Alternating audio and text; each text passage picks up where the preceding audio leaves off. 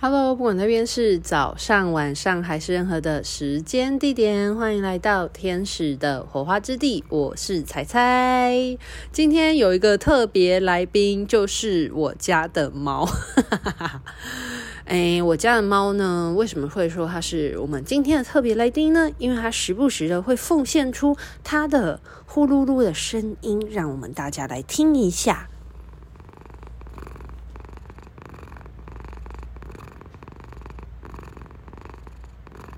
谢谢今天这位来宾所奉献出来的声音，感谢你。但是你不是今天的专访对象，所以我们要持续把 持续把声音带回，把今天的主轴带回。好像有一些人说，猫的呼噜噜声其实是具有那个 ASMR 的那个那个疗愈的效果，就是可以引发颅内高潮。不知道大家在前面那一段听起来觉得如何呢？但这位嘉宾他现在似乎是变本加厉了，他呼噜声变得更大声了，来让大家听一下。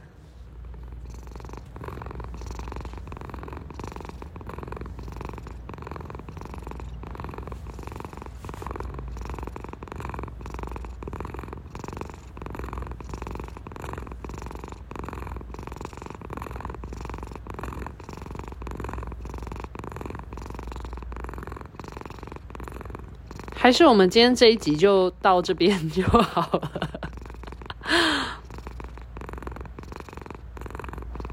好，原本今天有想要录制的主题，不过既然今天的小嘉宾都现身了，嗯，顺着今天的能量流好了。我觉得今天不如来分享一下为什么我家的猫最近突然这么的黏我好了。诶，大家以为这个跟什么灵性没有相关是吗？诶，这就不是了。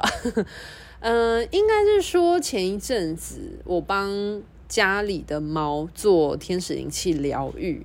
那其实这件事情有引发了我很想要去做动物天使灵气疗愈的相关技术研讨。事发总有原因嘛，那会。让我最近突然很想要钻研这项技术，也是有一个起因的。那这就要回到天使灵气，它其实本来就是一个连接加疗愈。讲直白来说啦，其实它就是一套连接加能量疗愈的一套技术。所以其实它，嗯、就以普通的动物沟通或万物沟通或直觉沟通来说，其实它本来就是在一个连接的基础概念之下，然后再加上呃天使的能量疗愈，就是有一个能量的调频、能量的修复的效果，对。诶，如果你是有听我频道很久的人，你应该会知道，因为我已经强调这件事情很久了。对，但是为什么呃最近会突然那么的想要研究这件事情？其实主要是前一阵子帮我家的两只猫做天使灵气疗愈之后，发现有显著的效果，就觉得嗯，好像可以来钻研这个部分。但是如果你是有在听我的，频道的听众朋友的话呢，你就会知道，其实我跟动物在初始的连接并不是那么的强的，因为，呃，通常会让你有很强的连接性的意识，往往是你对这个意识有很高度的好奇或者是探索的对象。简单来说，就是你要先对他们有好奇心啦。那当然，很多人呃学连结相关的课程，其实是因为呃家里可能有养动物啊、宠物啊、毛孩啊诸如此类的，所以想要去跟这些毛孩们沟通，才会去学相关的连结课程。但是我就不是。在我前面的几集，其实我都有提过我自身的相关经验。我就讲过，我当初学连结课，其实我并不是为了要跟动物连接的，因为，嗯，我觉得我自己身为一个人都还没有办法把自己照顾好，所以我还没有办法接受我要为另外一个生命负责。其实我是基于一个很有责任感的心，所以才以前都对嗯养动物没有什么太大的兴趣，就是会觉得动物很可爱，就是玩玩别人的猫，玩玩别人的狗就好。其实这个心情跟养呃生小孩有一点像，就是很多的家长其实现在很多年轻人没有想要生小孩，其实也是准备好了嘛。因为很多的人他们结婚是希望有一个伴侣嘛。有一个人可以陪伴自己，但是结婚了之后，可能就会讨论说有没有要生小孩这件事情。但很多，嗯、现在的年轻人，很多人结婚了，没有要生小孩，可能是觉得，呃。自己还没有准备好要去负责另外一个生命，其实这是我觉得蛮环环相扣的啊。那当然，很多人就会选择养毛小孩嘛。那很多人就会说，毛小孩也是家人啊。那我之前其实对动物不是那么有感触的原因，是因为我就是孑然一身，而且我就有一个流浪的灵魂，所以从我小到大吧，其实我一直都处在一个漂泊的状态。从我国中是在家里附近的学校读书，其实从我高中之后，我都是在外县市读书，而且我都是住宿舍。就是高中、大学，然后毕业之后，也就是甚至有出国工作干嘛，就是一直都处在一个很环境不安定的状态。那当然一直在变动，也不太适合养宠物，所以我其实一直都没有打算要养宠物。那直到嗯。去年的时候，就是我换了一个新的居住环境，那有遇见新的室友。那室友他就有养三只猫，那其中的一只猫其实是他之前曾经中途过一只在他工作附近的母猫怀孕了，所以他就想说安置那一只母猫帮他代孕，就是帮他呃等待他的小猫咪都生完之后。而且我的室友还蛮有爱心的，他好像还有帮那只母猫猫进补一下的，就是帮它坐一下月子，然后就顺着帮它送养它肚子里面的那些小小毛孩们，这样子就帮他们找一个嗯一个家，这样子有一点算是一个短暂的嗯中途收养的状态。那在那一只母猫生下来的小猫里面，有一只它是，呃，反正就是心脏不太好，然后导致它后来生出来的时候，其实它后脚是不太能走的。那我室友就非常有爱心，他就有帮他做一些，有带他去看医生，然后医生就说，因为他心脏不太好，所以血液循环不太能够打到他的后腿，所以导致他后腿没有办法。嗯、呃，发展这样子，所以必须要靠人力手动的去帮他按摩他的后脚，让他的血液能够流通到他的后脚去，然后促进他的身体的生长。所以当时我室友在那只小猫还小的时候，就会嗯、上班下班之余就会帮他做按摩啊，然后让他的血液循环可以流动到后脚，然后结果那只小猫也。非常的有志气，就有良好的生存下来。那同时，其实它从只能前脚走路，后脚是瘫痪的状态，然后到后来血液循环有良好的流通，所以后脚也有慢慢的长，然后就从一只后脚可以走，然后到后来的两只后脚都能够走路，但是就变成说它的两只后脚的成长没有到很完全，所以。那一只小猫咪，它的后脚的脚趾就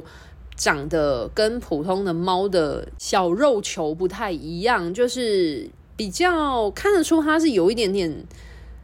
生长发育不良的样子。然后它的后脚的指甲也不太会长出来。那这只猫咪，它就小时候。因为我室友他之前跟他的前室友其实是有养一只狗的。那那时候呢，他自己原本就是养的两只米克斯，就是都年纪比较相仿，就玩在一起。然后那一只那个后脚不好的小猫咪，后来他就也不知道该怎么样。送养出去，应该详情故事可能要再跟我室友确认一下。但是总之就是，他也蛮关心那只小猫咪，然后他也觉得小猫咪身体状况不好，他也就觉得他的条件不好，然后不太好送养这样子。那所以，索性我的室友就持续的，就是养着那一只小幼猫。那因为他。其实之前的室友其实是有养狗的，那那只小幼猫就跟狗一起，就是小时候就跟狗一起玩，然后长大这样子，然后导致那只猫的个性其实是很像狗的。那后来呢，我室友他就没有再跟他的之前的室友一起合住，所以他就因缘际会之下呢，我就跟我的室友就是一起合租，就是。嗯，现在的这个住处，那我就接触到了那一只后脚不好的小猫咪。那那只后脚不好的小猫咪，它是一只橘猫。我室友就把它取名叫做蛋卷。那蛋卷呢，其实就它就脾气很好，因为它就是一只长得外表是猫，但是实质它是狗的灵魂的一只小猫咪。它遇到了。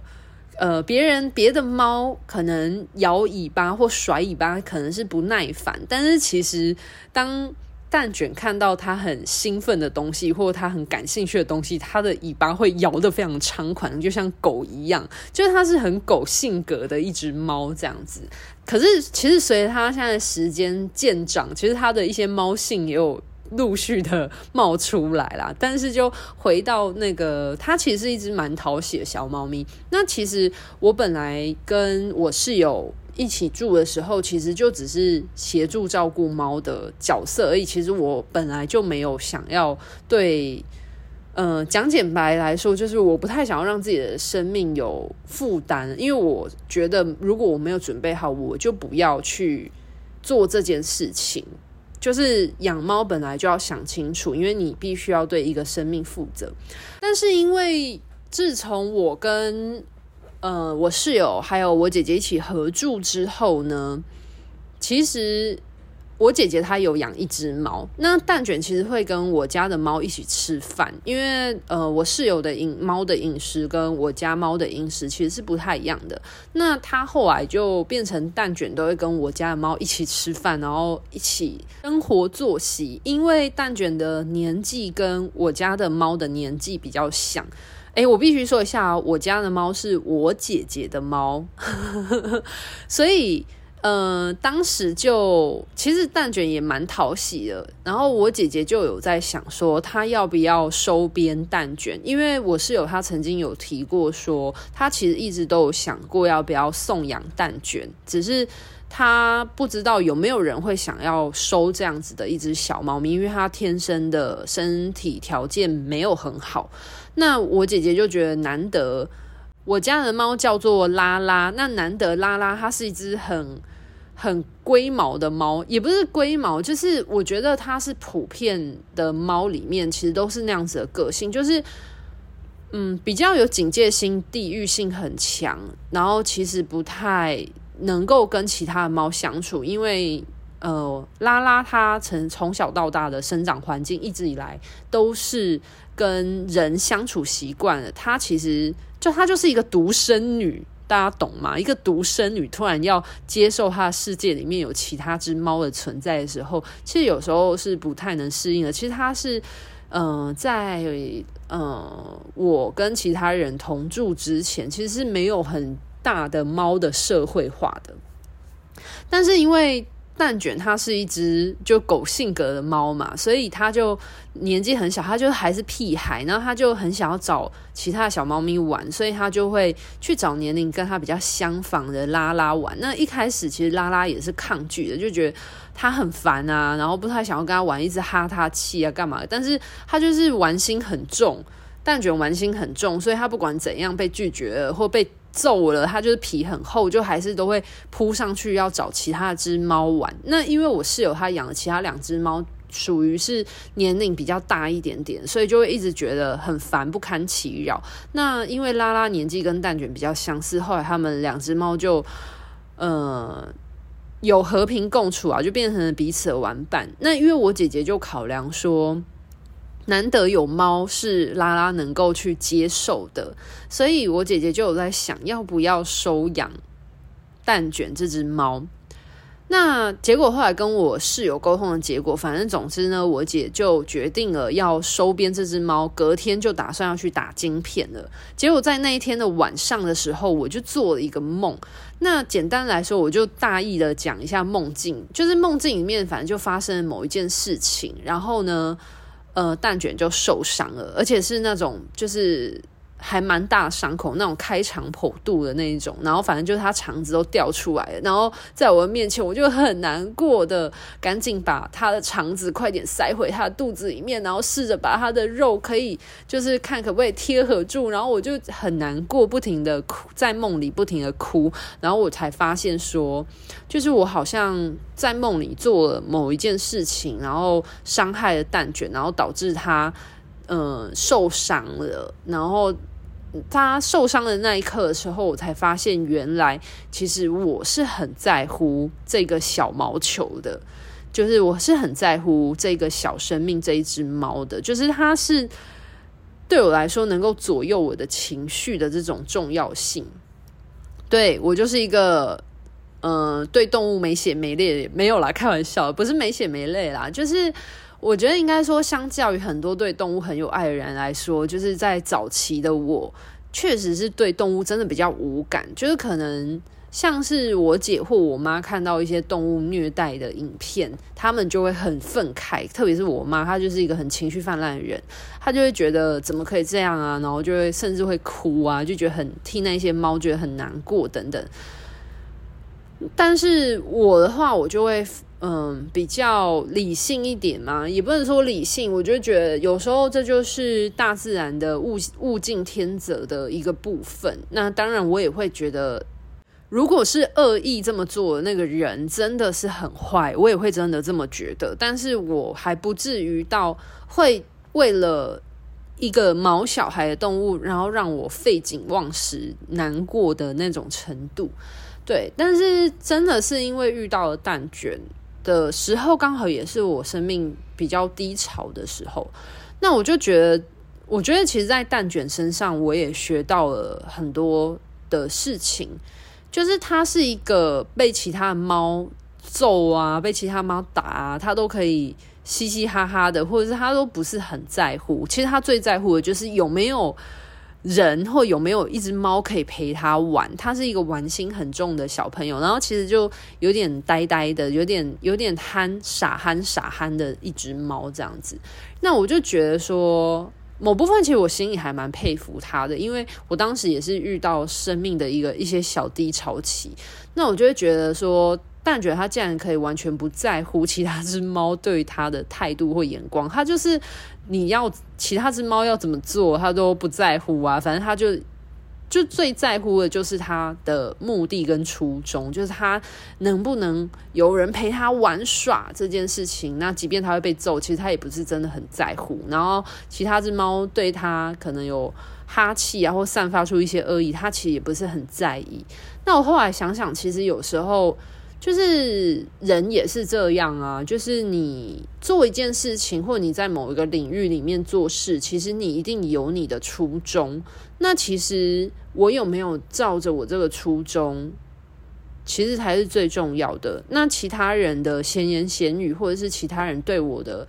呃看法什么的，好像或许也不是那么重要的，因为重点是我自己如何看待这件事。讲一个例子来说好了。假设你今天想要学语言，你想要精进自己的语言，好了，然后你去报了某一个英语班，那你在报名英语班的过程当中，可能它是全英语，你就是要口说的状态。那你一开始英文如果没有很好，然后你要开口讲英文的时候，你可能会有口音，或者是你可能不会念，或者是你可能会支支吾吾，或者是你的语速可能会很慢，结结巴巴等等的。那一开始大家都会很怕丢脸嘛，或者是会很在乎说哇自己表现很差等等的，就会去在乎他人眼光。但是其实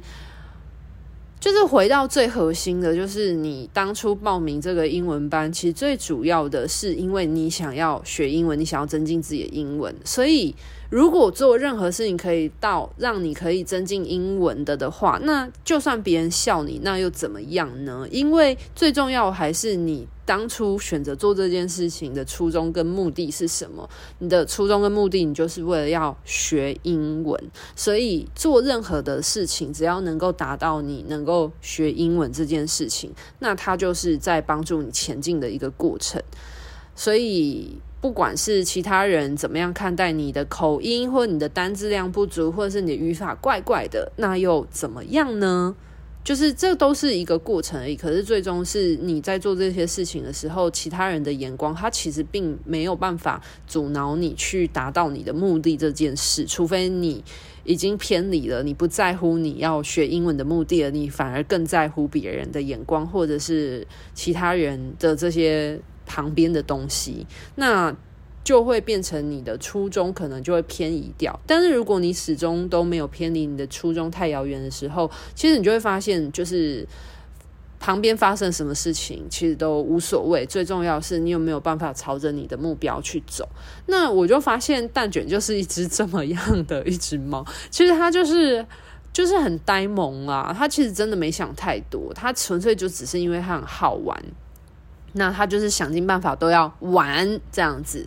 对。那我就觉得说没错啊，就是有时候我进入某一个我很。不擅长的领域，或是我有时候做做某一件事情，其实我的出发点其实只是很简单的，我可能想要尝试看看，或我可能是为了一个什么样很简单的目的，但是在做的过程当中，可能碍于面子，或碍于呃他人的眼光，或自己内心的自卑感作祟，或者是自己的比较心态作祟等等的，然后而让自己裹足不前的时候，我后来就想想。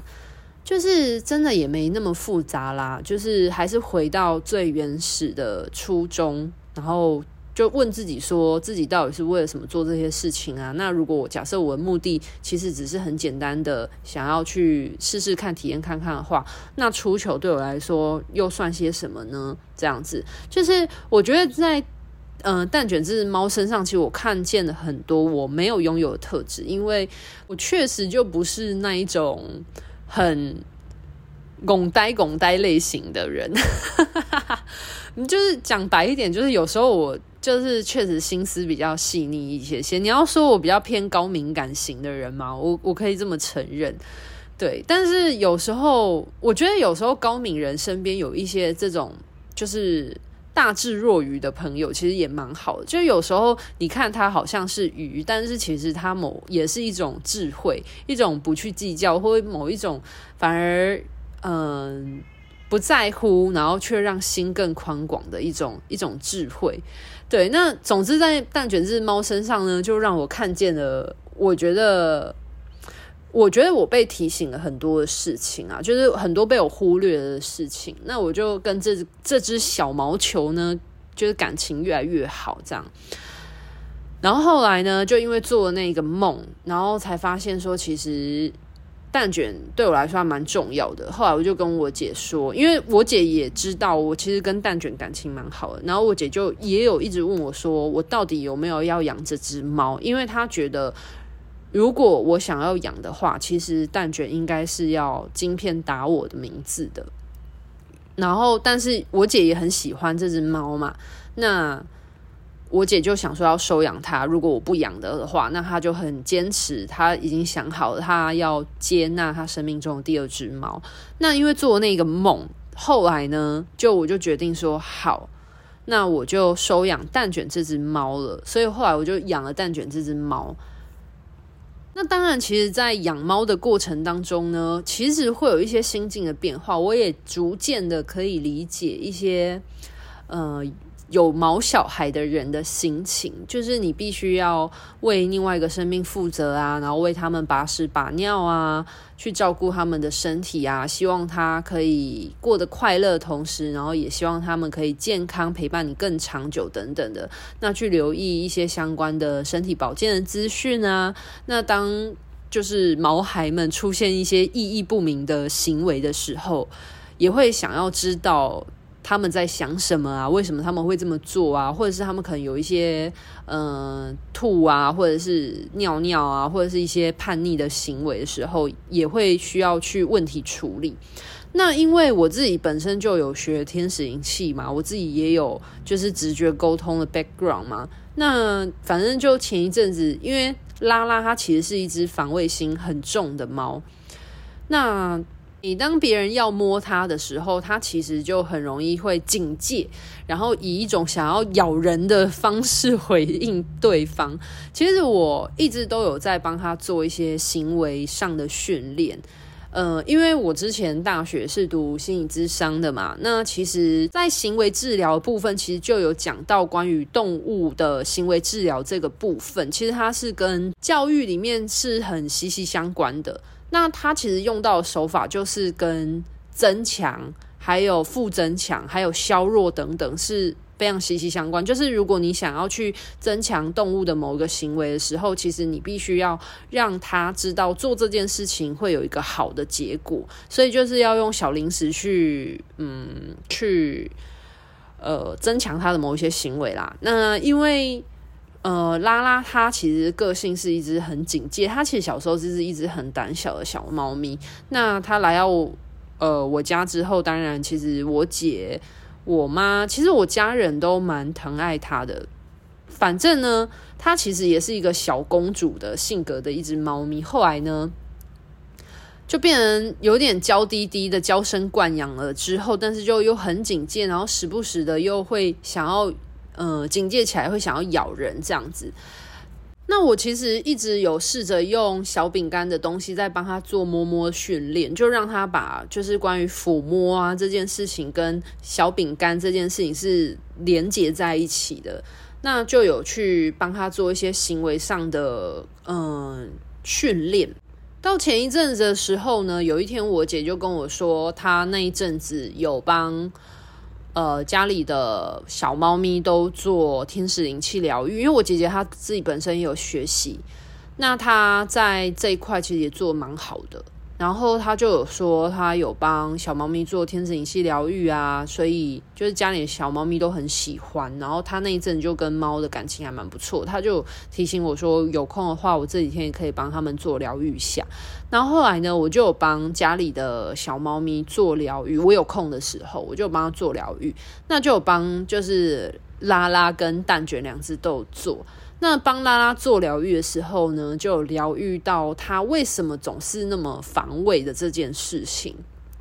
也有趁机就是动物沟通了一下，因为我就问他说，就是你可以很安心啊，我们不会伤害你啊，那你为什么会这么警戒呢？那我就呃，当然也有请天使来协助疗愈。那去针对这个主题的过程当中呢，除了跟猫有沟通到，那也有看见为什么。呃，拉拉他会这么的防卫的原因，是因为，呃，天使带着我去他小时候的时候看见的，就是他还是很小小猫咪的时候，其实，其实他是小猫咪的时候，他是会很爱跟人撒娇，他都会在我姐姐的胸膛上，或者是我妈妈的肚窝附近啊，就是会窝在那边，或者甚至会呼噜噜，或者是会窝在。反正就我姐或我妈的身上，然后陪他们一起睡觉。其实它是很粘人的，然后它也是很很亲人的一只猫。那我就看到我哥，我哥就是。因为毕竟它是我家第一只猫，其实我家人当时还不太会跟猫咪相处。那我哥在他很小的时候就会把它抓过来，就是我哥也是想要跟它玩啦，但不知道怎么样去对待它，所以我哥就会很粗鲁的方式，就是抓它啊，然后然后就可能这样子就是捉弄它。你知道屁孩就会这样，就是你知道每个男人。心里都有一个男孩，那那个男孩的年纪约莫落在那种国小的屁孩状态。然后我哥就是特别屁的那一款。那我哥呢，他就是会就是抓起小猫咪，然后就会在那边捉弄它这样子，然后导致就是拉拉他就对于就是被抱这件事情有一个很不舒服的印象跟阴影。然后加上我妈，她也很。疼猫，因为毕竟它是我家的第一只猫，所以我妈就很爱就是抓着它，然后到处去什么之类的，然后导致它对于就是被触摸这件事情就有一些不太舒服的印象，然后。嗯、我就有跟试着跟拉拉就是沟通，我就跟他说，其实就是家里的人都很爱你啊，然后你也都知道，其实你是很安全的。就是我有试着去跟他沟通说，就是对不起那个小时候他不好的印象，是因为大家都很想要爱他，可是不知道该怎么对待他，所以才会用错误的方式去对待他。那当然，天使也有帮他做，就是一些。修护跟疗愈，我感觉是他的心轮有被疗愈了，就是，然后，嗯、呃，还有他的喉轮，啊他那个既期待被爱又担心受伤害的心给修复了。然后我就有跟他说，就是其实你想要撒娇，你可以很安心的撒娇，因为我感觉出他是。就是有爱，就是他，你你懂，有一种小朋友，他就是很在乎他的爸爸妈妈，但是他又很怕会期望落空，或者他很害怕会受伤。这种特别是在目睹儿，我发现有一些有家暴的那个童年有家暴创伤的人，其实也很容易有这种情况，就是。那种爱在心里口难开的状况，那其实猫也会有，就我发现动物也会有。那其实拉拉它就有遇到发生这样的情况，就是它其实很想要被疼爱，因为他看到蛋卷啊，就是因为蛋卷个性又憨憨的嘛，然后又不太会抵抗，所以就大家就会跟他玩啊，抱他，然后大家就很宠蛋卷。其实他心里也是很渴望被环绕、被呵护、被爱、被称赞的，可是他就。你知道很硬，然后就拉不下那个脸，然后加上就是他其实会试着想要就是在脚边蹭来蹭去，可是当你又伸出手要去摸它的时候，它又要咬你，就它又会抗拒。那我就跟他说，就是我在跟他沟通连接的时候，我其实是感觉出他心中的别扭，就他其实一方面很渴望被宠、被疼爱，但是他又很害怕。一方面是害怕被受伤，一方面是害怕被拒绝，所以他就用这种方式去伪装自己。那我就跟他说，其实就是，呃，你妈妈就是我姐。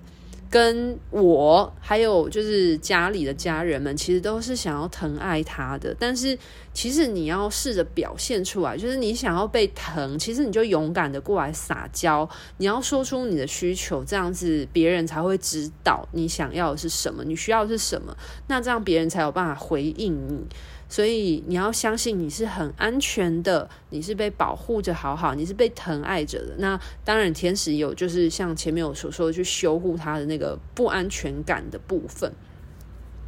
然后那一次的天使引气疗愈完了之后哦。我家的拉拉的性情真的有很明显的转变，就是他变得比较能够主动去示好，主动的去表达他的需求，就是他想要被疼的时候，他就会主动的过来蹭，然后主动的过来讨摸、讨爱这样子，然后去摸他的时候，他也比较不会那么抗拒，然后去摸他的时候，他其实也。比较还是会有一点点的，如果你动作太大的时候，它会有一点点惊动的时候，还是那个防卫性还是会起来。可是，可是当你的动作又放柔软柔和的时候，它又就是又能够松懈下来，就是他会知道说，其实他是很安全的状态。我就觉得说，这个疗愈跟沟通是有效果的。那当然，我也有帮蛋卷做疗愈。那帮蛋卷做疗愈的时候呢，就有去知道说，他每天晚上要睡觉前就会一直叫，一直叫，对着门一直叫，一直叫。然后我就有跟他沟通说，就是为什么要睡觉的时候要在房间里面啊，不能出去玩了啊？因为怎样怎样的原因啊？然后诸如此类的。然后也有帮他做疗愈，因为他的肠子不太好。然后就有去天使就有帮他修护他的脐轮跟他的肠胃，就是他那一阵子吃饭都会很急，因为他很担心，就是现在不快点吃了的话，等一下没得吃了啊，或者是说他会很想快吃完，他要去玩这样子，那他那一阵就比较容易会拉肚子。以及他那一阵子就对我有一点点没有那么的亲的感觉，然后我就有就是关心他，问他为什么，他就觉得说我。不太疼他，我是不是不爱他？我说没有，我还是很爱你啊。但是他就觉得说，为什么我都就是睡觉前，然后我都要把他关在房间里面啊，不让他出去啊，或者是我对他有很多的限制。就你知道，小朋友有时候就是被家长拒绝的时候，就感觉要限制的时候，就会觉得不被爱了。那其实蛋卷那时候就有一点这样的状况。那我就有试着跟他沟通，反正我就有跟他沟通一些原因啊，就是说为什么就是睡觉了，然后就是不能出去玩啊。然后诸如此类，我有跟他解释。然后后来天使就帮他疗愈他的那个肠胃道，然后还有就是详情有点忘记了，但是我比较注记得的细节就是他肠胃的部分。那疗愈完了之后，我就有去观察这两只猫的改变，然后我就发现，就是蛋卷它在睡前的时候，它就比较不会叫，就是它虽然会叫，但是我会。就直接跟他沟通说，蛋卷怎么了？然后就跟他说，我们要睡觉，不能出去玩喽，干嘛？就是他从一开始那种叫得很惨烈的，会有一种看过来看我，然后试着要跟我沟通，他的叫声会改变哦，就会变喵，就是他一开始叫声喵这样很大声，就是吵着要出去的那种声音。然后到后来，我就问他说，怎么了啊？你要出去吗？我们要睡觉喽，不能出去玩。就是我可以感觉出他在用他的猫语跟我对话，就耶，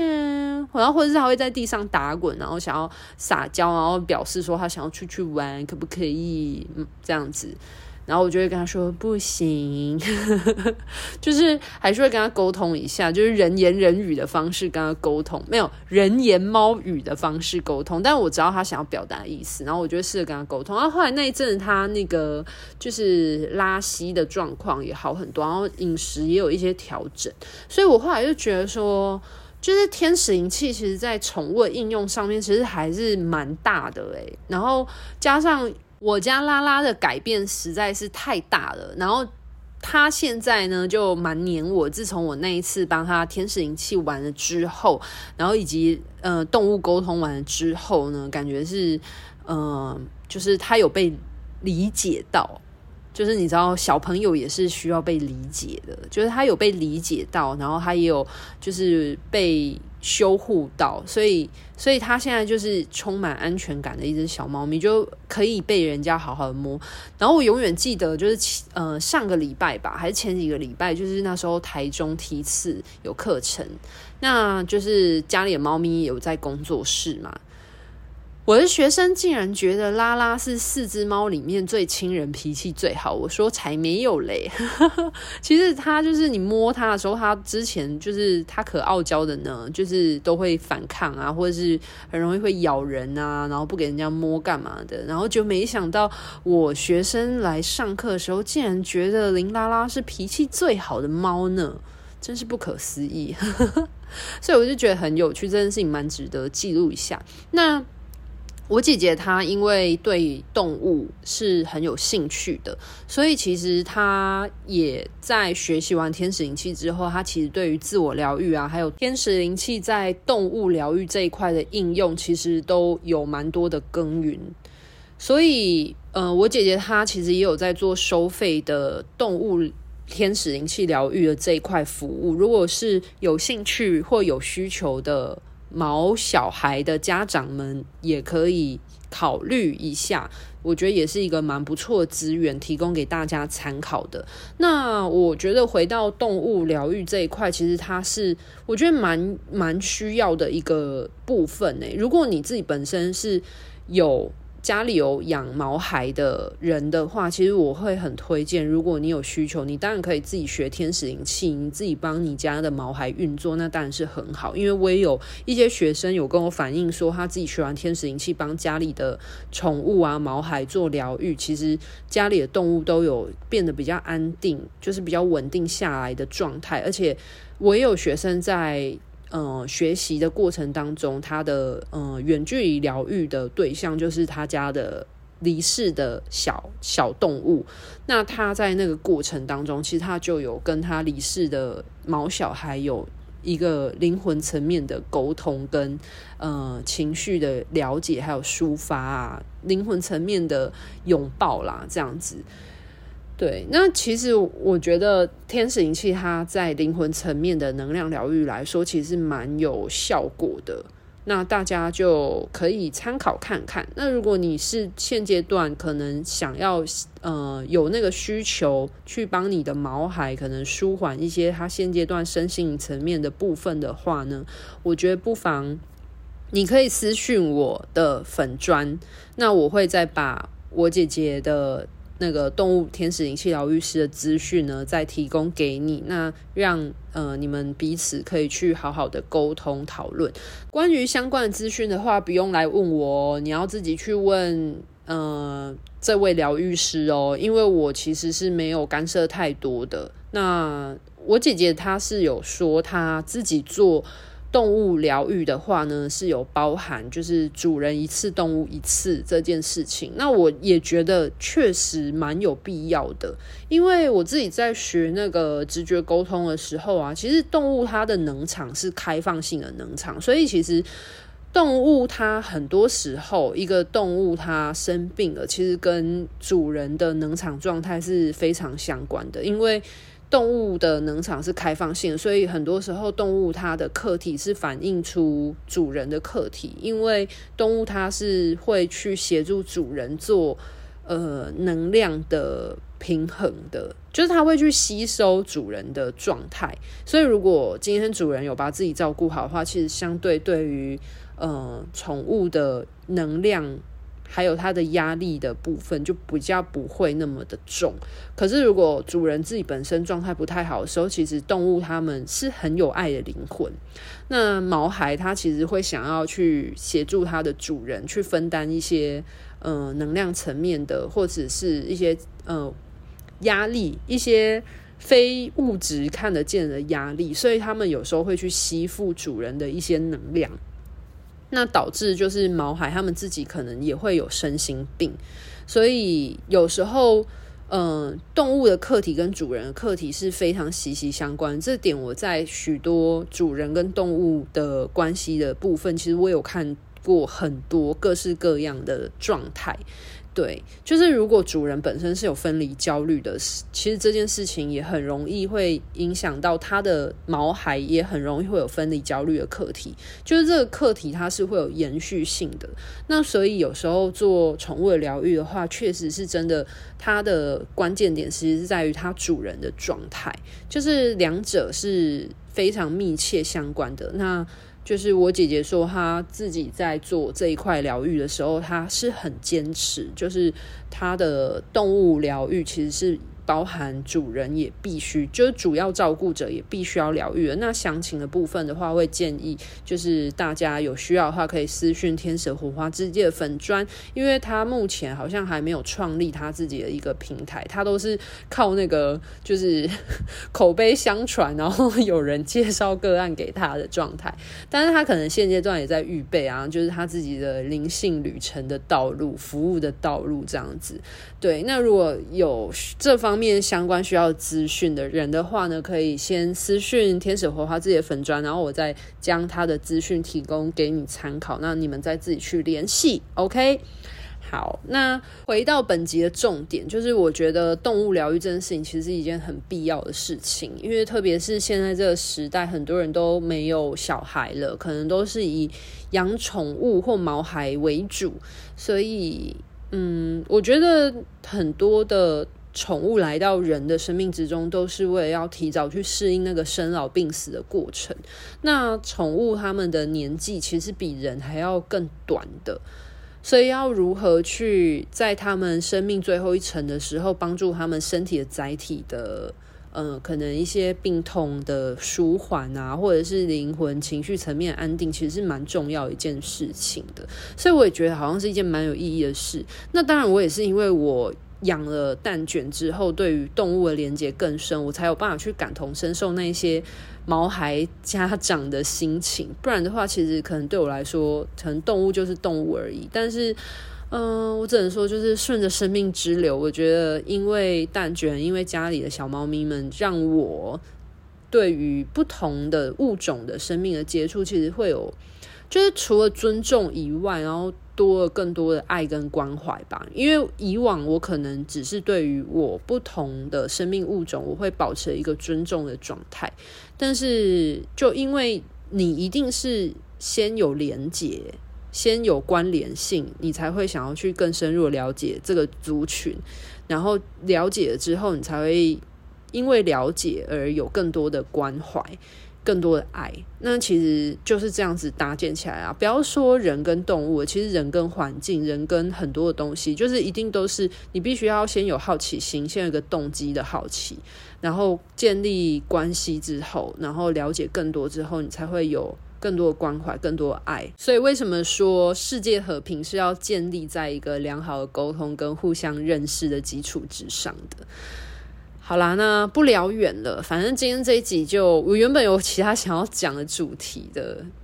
但是就因为我们今天的